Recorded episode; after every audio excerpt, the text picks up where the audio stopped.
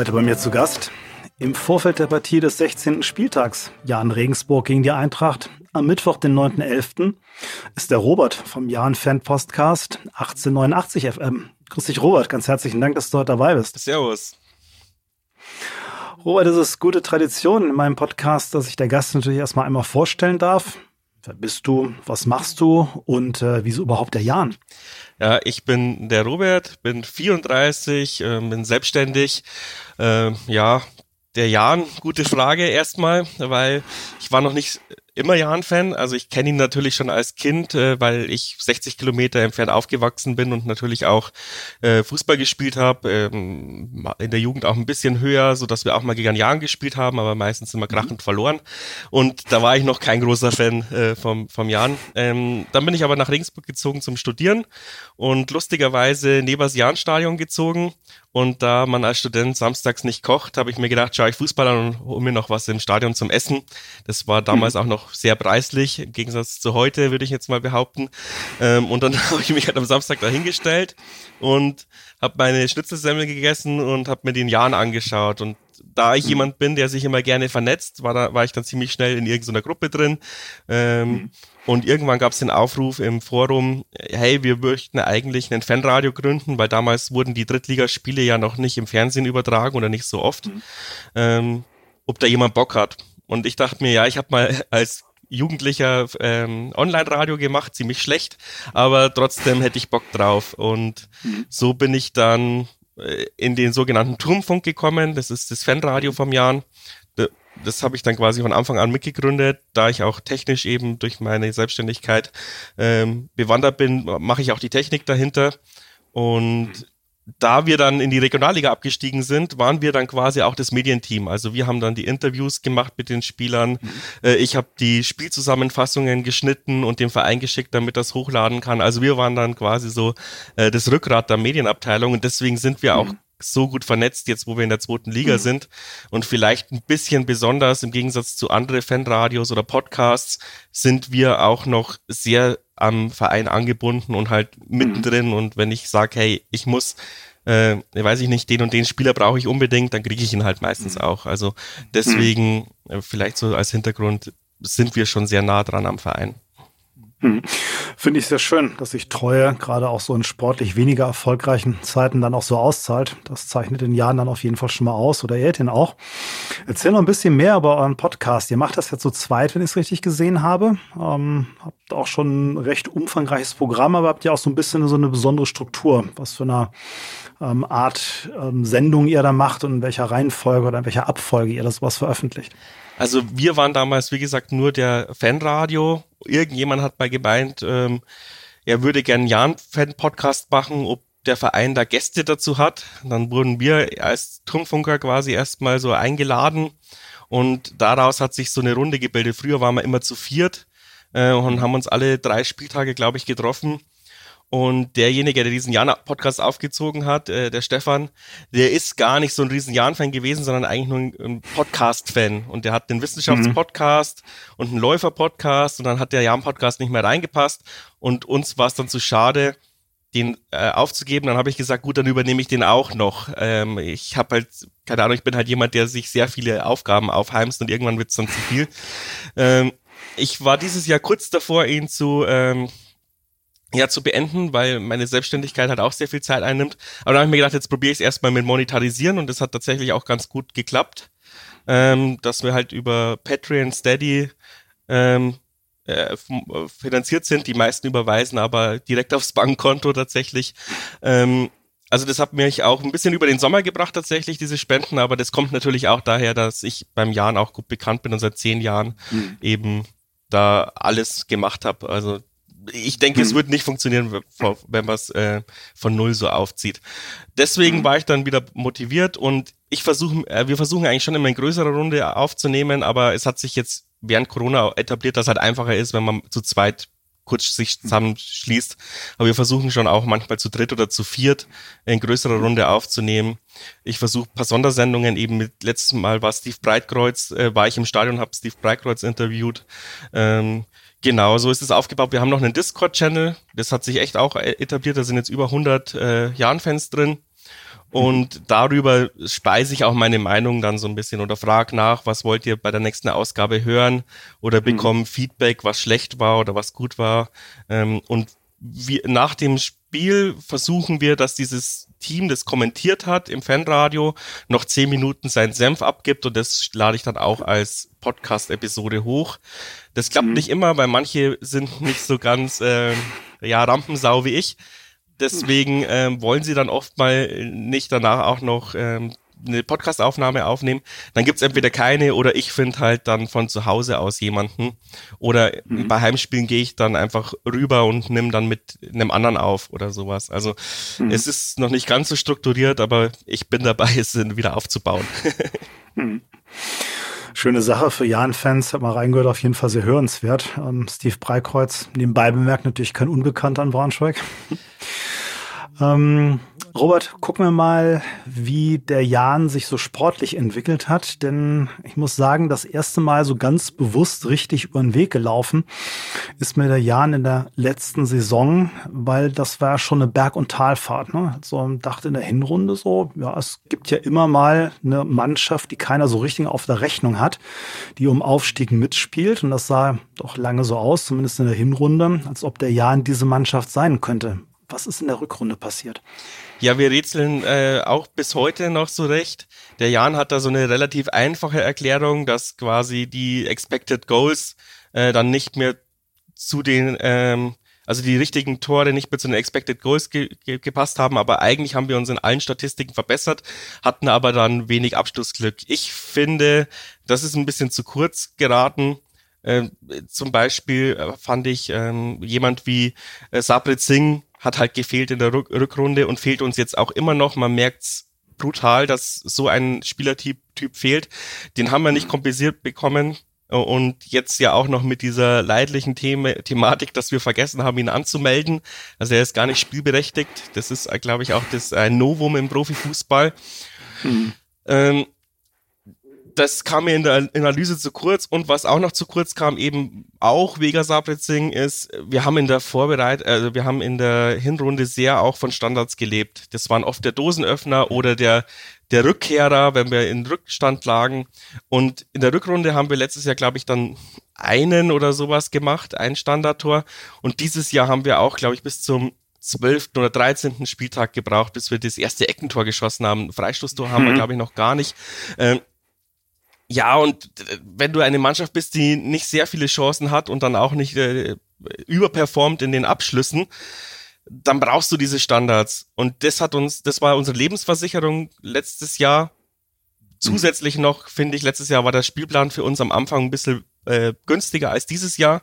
Äh, da haben mhm. wir gegen Mannschaften gespielt, die noch nicht sehr eingespielt waren, zwar vom Namen her gut, aber ähm, großen Umbruch umgemacht haben. Wir waren aber eine eingespielte Truppe, weil vom vorletzten Jahr auf letztes Jahr ist der Kader nicht so durchgemischt worden wie dieses Jahr. Also hm. da hatten wir ausnahmsweise mal so eine, eine feste Struktur, auch wenn es jetzt nicht die Überspieler waren, aber sie haben halt mal ein Jahr zusammengespielt. Und ich finde, in der zweiten Liga ist, glaube ich, äh, Konstanz wichtiger als Einzelspieler zu haben, die gut sind. Mhm. Sondern diese Eingespieltheit ist in der zweiten Liga viel, viel wichtiger als in der Bundesliga. Und man merkt es ja jetzt auch an, an Darmstadt zum Beispiel, äh, die kommen auch krass über die Eingespieltheit. Und mhm. das, fe das fehlt uns dieses Jahr total, weil wir hatten ja, ich glaube, neun neue Spieler. Dieses Jahr laufen 20 Verträge aus. Das wird nächstes Jahr auch nicht besser. Ähm, aber wenn du so einmal in der zweiten Liga schaffst, dein Kader halbwegs zu halten, dann ist das zweite Jahr immer geil. Und das war mhm. letztes mhm. Jahr dann auch so. Und äh, diese Konstanz ist dann über den Jordan gegangen, wegen Verletzungen. Wahrscheinlich haben wir uns auch in eine Art Negativstudel reingespielt. Wenn, wenn dann der Kopf nicht frei ist, machst du deine Chancen mhm. nicht. Und das zieht sich aber jetzt bis jetzt durch, finde ich. Also ich finde, wir haben unsere Form noch nicht wieder gefunden. Äh, wir spielen mhm. immer noch so wie in der Rückrunde, bloß dass wir halt die wichtigen Spiele dann gewinnen, weil dann vielleicht die Konzentration doch noch ein bisschen höher ist. Hm. Aber ich glaube, wir sind noch nicht über den Berg drüber äh, oder, oder aus dem Tal heraus, sagt man es mal so. Mhm. Ist ganz spannend. Also, nochmal abzuschließen von der letzten Saison. Ihr wart eigentlich in der Hinrunde fast konstant auf Aufstiegsplätzen, teilweise auch Erster, ähm, habt zumindest als Fünfter die Hinrunde abgeschlossen. Dann in der Rückrunde nur noch zweimal zu gewinnen und ähm, als 15 gerade noch so den Abstieg zu vermeiden. Dieser Saison, Robert, fällt mir auf, ähm, du hast es schon mal so ein bisschen angedeutet, dass auf jeden Fall eine Konstanz fehlt, weil eigentlich ging das schon wieder relativ gut los. Was heißt relativ? Ging richtig gut los bei euch. Ähm, gegen Darmstadt gewonnen, wie wir alle gelernt haben. Die Saison alles andere als eine Laufkundschaft. Ähm, in Bielefeld 3 zu 0 gewonnen, den ersten FC Köln im DFB-Pokal rausgekegelt. Ähm, dann zwei Un oder ein Unentschieden gegen Nürnberg ähm, in dieser komischen Stadt da westlich von Braunschweig verloren. Erste Saisonniederlage passiert. Dann wurde es deftig. Zu Hause 6 zu 0 gegen KSC verloren, in Düsseldorf 4 zu 0 verloren. War das irgendwie so ein, so ein Knackpunkt? Und was war da los?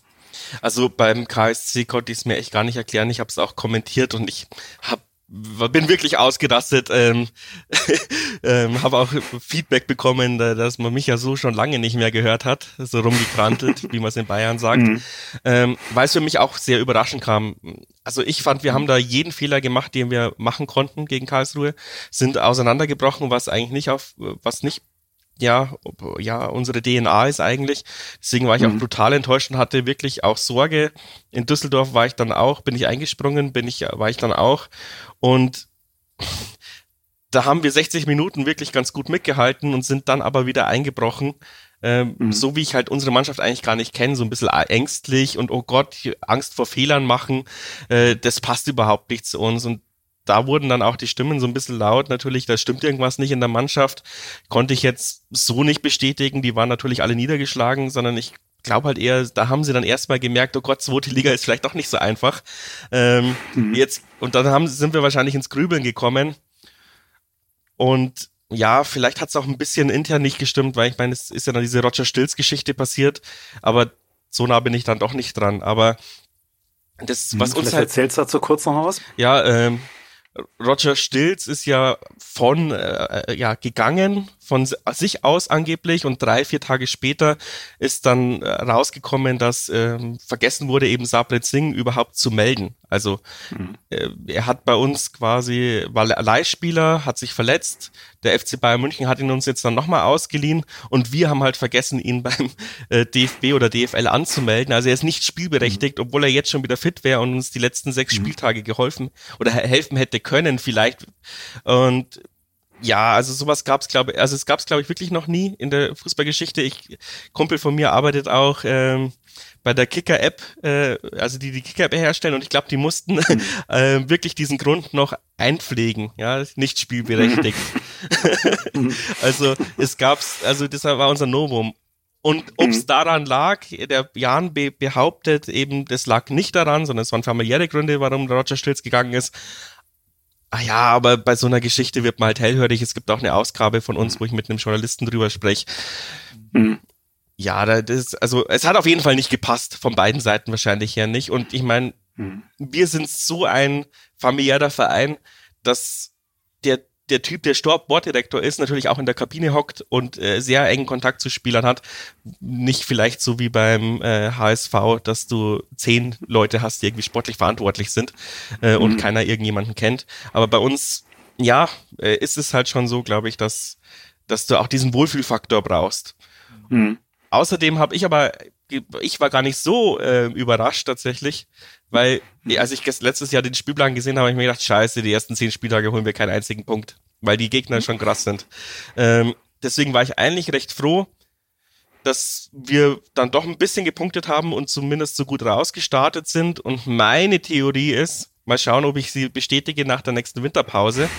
Ähm, mhm.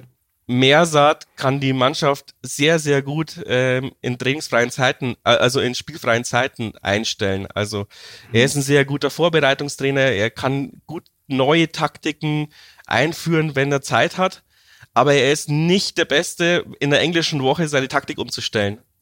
Also mhm, okay. ist jemand, der wirklich lange Zeit braucht zum Analysieren, den Leuten das zu erklären, wie es funktioniert. Und dann starten wir eigentlich immer ganz gut aus der Vorbereitung raus, letztes Jahr, dieses Jahr. Aber sobald dann der Alltag einkehrt, ähm, ist meine Theorie, wären wir so ein bisschen ausgecoacht und bräuchten eigentlich wieder so unsere drei, vier Wochen, um uns ein neues Coaching-Konzept oder ein neues Spielkonzept zu überlegen, um dann mhm. wieder ein bisschen Überraschungseffekte reinzubringen, weil wir eben nicht die Skills haben, unter der Woche ähm, ja, was ganz krass Überraschendes zu machen. Und jetzt mhm. haben wir mhm. dann drei Monate Zeit, vielleicht starten wir dann nächstes Jahr wieder so gut aus der äh, Winterpause. Das wäre so meine Hoffnung. Schauen wir mal. Also es zieht sich ja so ein bisschen durch die Saison bisher. Ne? Es gibt großartige Siege, 13-0 in Kaiserslautern. Das ist ja echt ein heimstarkes Team, der unglaublich ein Zuschauerwucht ist. Dann verliert er aber auch zu Hause gegen Hansa Rostock auch 3 0. Also wenn man nur auf die Ergebnisse guckt, so ganz schlau bin ich aus dem Team noch nicht geworden. Ähm, was mich ja besonders interessiert, deshalb mache ich diese Gegnergespräche oder das ist ein Grund, warum ich diese Gegnergespräche mache ist, dass ich persönlich den Jahren und glaube ich vielen Eintracht-Fans wird es auch so gehen, halt wie sehr viele andere Mannschaften auch, mehr so ein bisschen aus ja Zusammenfassung, Sportschau, Sky kenne, aber nicht so ein richtiges Gefühl dafür habe, okay, was kommt da jetzt eigentlich auf die Eintracht zu, spielerisch oder vom Fußball her. Um mir das mal ein bisschen zu beantworten, also das kannst du mir natürlich erklären, aber ich habe so ein bisschen Ehrgeiz, da selber was rauszufinden, ähm, habe ich mal eine mit mir oder uns, ah, ein paar Eintracht-Fans, freundlicherweise sehr eng verbundene Fußball-Consulting-Firma gefragt, nämlich Global Soccer Network. Nochmal vielen Dank an das Team, ähm, die netterweise ein bisschen ihren Datenschatz, also eine sehr datenbasiert arbeitende Firma, aufgemacht haben und mir von dieser Saison so ein paar prägnante Daten und Statistiken über den Jahren zur Verfügung gestellt haben. Ähm, ich versuche daraus, ich bin jetzt kein Datenanalyst oder Experte, aber ich versuche mir daraus mal so ein bisschen so ein Bild oder daraus ein bisschen Bild zu erzeugen. Was spielt der Jan für einen Fußball? Und ich würde dich, Robert, weil du bist der Experte hier, mal bitten zu gucken, ob das, was mir da so ähm, an Geschichten entgegenschlägt aus den Zahlen, ob das irgendwas mit der Realität zu tun hat. Was da sehr auffällt, ist, ihr seid ähm, unglaub eigentlich, eigentlich unglaublich defensiv und kampfstarkes Team. Also ihr seid in Zweikämpfen, gewonnene Zweikämpfe, defensiv Zweikämpfe, offensiv Zweikämpfe, Kopfballduelle. Ähm, seid ihr überall in der Spitze oder mit in der Spitze der zweiten Liga. Ihr seid ähm, extrem gut organisiert, auch was, was ähm, gerade Pressing angeht. Also ihr ähm, greift den Gegner oder verwickelt ihn nicht in Zweikämpfe, aber ähm, presst schon relativ früh und offensiv. Ähm, also versucht den da aber Zustellen von Laufwegen weg vom Tor zu halten oder weg aus eurer Hälfte. Wenn der in die eure Hälfte kommt, dann geht's gut zur Sache mit Zweikämpfen. Ähm, also da seid ihr auf jeden Fall ähm, ein sehr kampf- und defensiv starkes Team. So kommt mir das aus den Zahlen vor. Ja, Passt das? Ganz klar, ja. Also wir haben auch nicht sehr viele ähm, Leute, die offensiv was können, sage ich mal.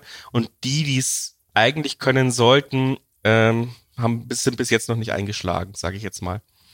Hm. Das passt also erstmal soweit. Perfekt, ja. Mhm. Ähm, das relativ genaue Gegenteil ähm, ist in der Offensive zu finden. Ähm, also es ist wirklich, wirklich hochspannend, weil die De Defensivstatistiken ähm, sind immer Ligaspitze, während ihr bei den Offensivstatistiken sehr weit am Ende seid. Ähm, das sieht nach einer ähm, eher harmlosen Offensive aus, die oder wo es auch so ein bisschen einfach an Ideen fehlt.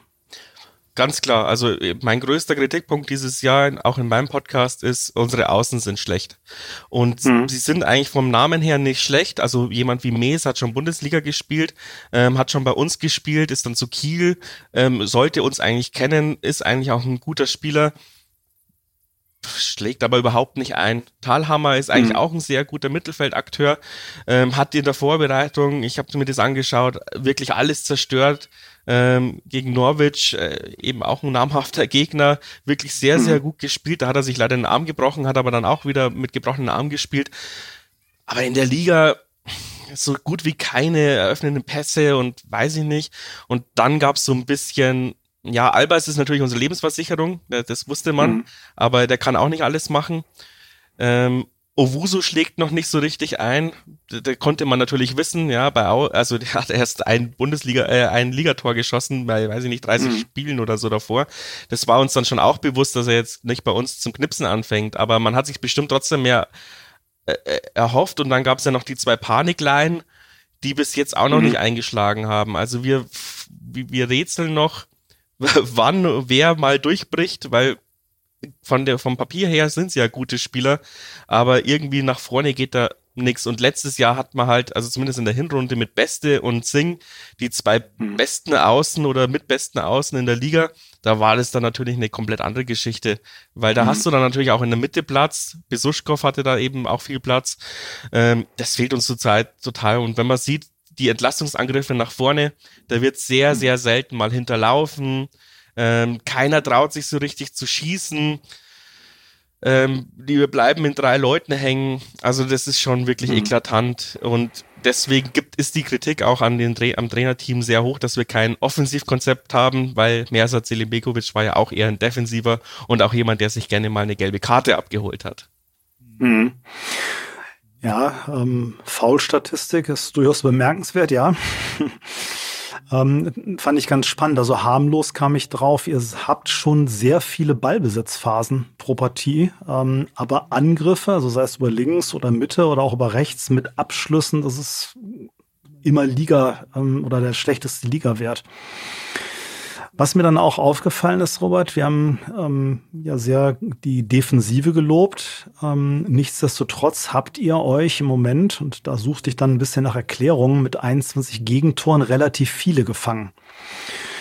Da habe ich noch ein bisschen nachgehakt und dabei kamen ähm, auch ein paar ganz spannende Dinge heraus. Ähm, zum einen, wenn ihr Chancen des Gegners zulasst, äh, ist das im Regelfall auch prompt in gefährlichen Zonen. Also ihr kriegt das an Toren rein, was der Expected Goals Wert tatsächlich am Ende des Tages auch aussagt.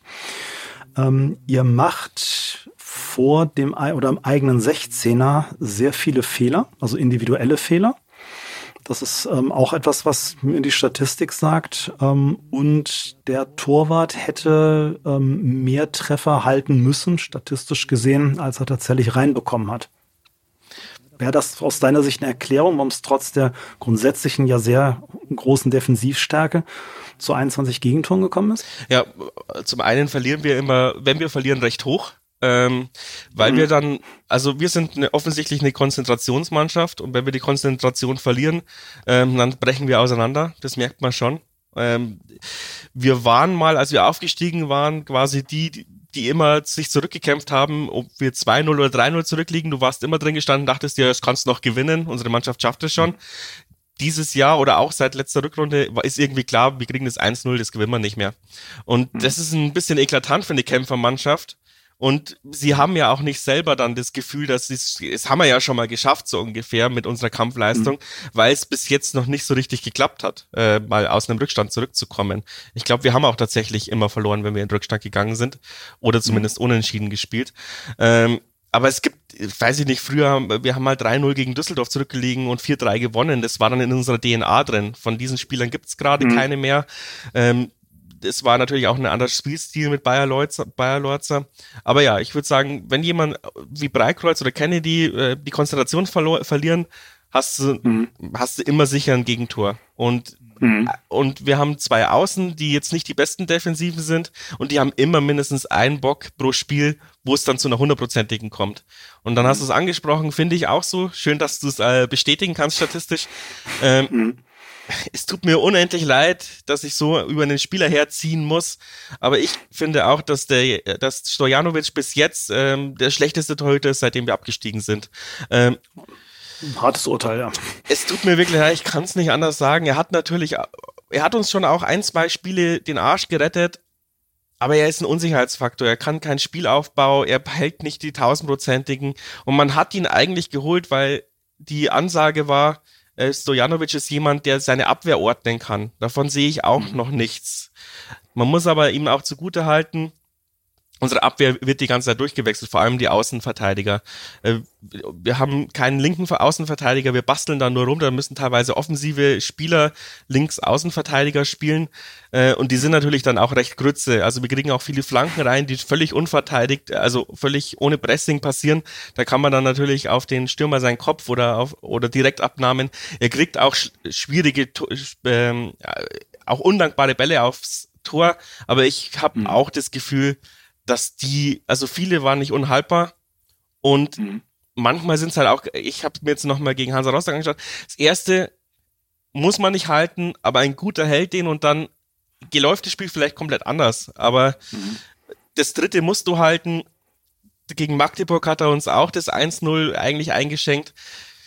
Es ist halt eine undankbare Position, aber von dem guten Torhüter, wenn ich nicht absteigen will, erwarte ich ähm, sowas wie der Kolke bei Hansa Rostock, ja. Also sowas hm. hatten wir auch jetzt eine lange Zeit. Meier hat nicht umsonst Champions League gespielt, aber auch Meier hatte Anlaufschwierigkeiten bei uns und wurde äh, scharf kritisiert. Aber so hm. krasse Böcke hatte er dann doch nicht. Ich hoffe, dass es sich noch steigert, weil unsere Torwarttrainer waren bisher immer ganz gut und haben auch äh, Juwelen nochmal geschliffen ungeschliffene Juwelen geschliffen, aber ich hoffe, er reißt sich zusammen, weil ähm, bis jetzt ist der Jan immer abgestiegen, wenn der Torwart schlecht war. Noch Robert seid ihr nicht in Abstiegsgefahr, seid im Moment Neunter. Wir nehmen im Moment ähm, vor dem 15. Spieltag auf. Also auf euch wartet Sonntag der HSV. Ähm, wir müssen gegen Fürth ran.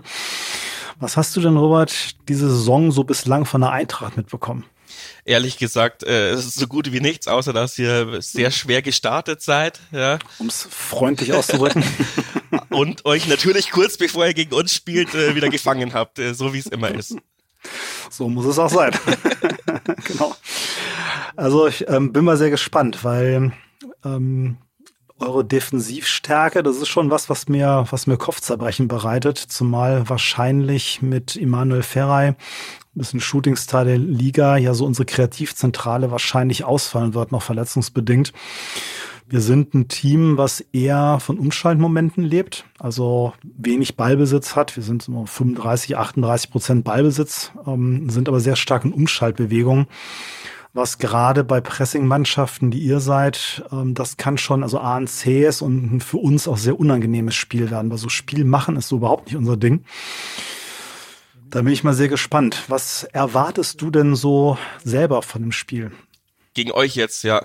Mhm.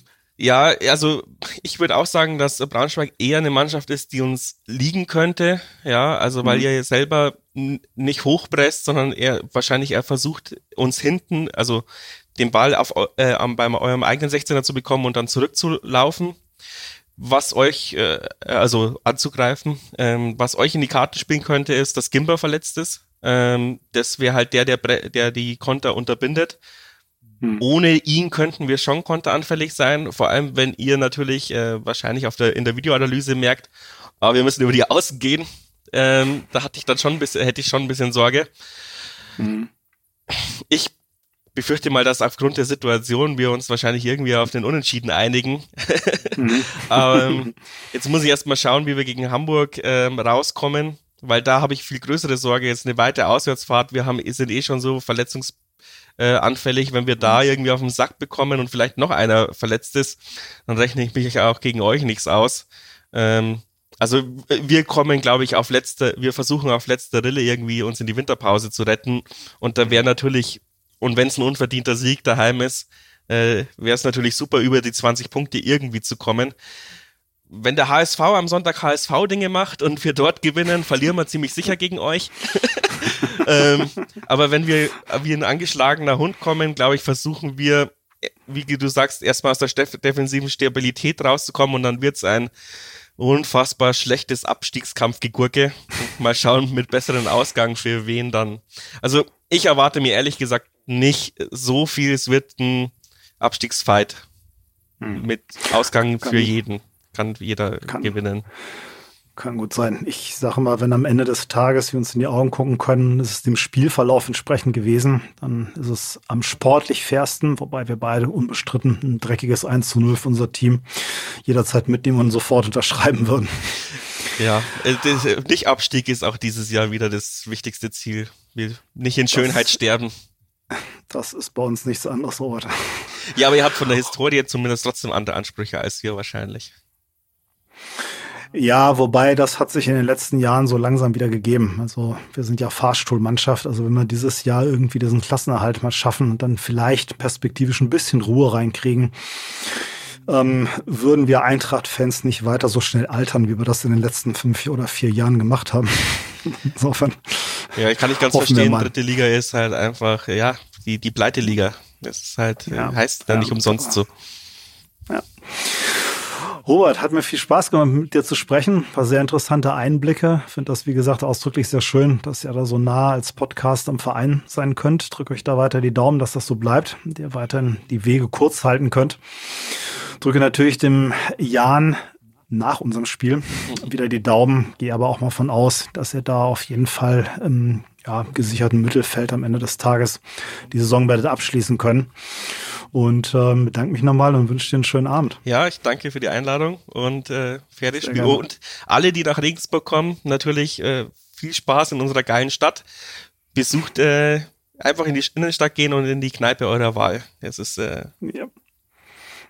Die Empfehlung wird bestimmt zu Genüge Folge geleistet werden. Gehe ich mal von aus. Ja. Alles klar. Au außer die, die im. Hemingways die Stühle zerstören wollen, wie, wie die Paderborner, die, die können ah, fernbleiben. so, ja. sowas machen wir nicht. Alles klar. Adieu.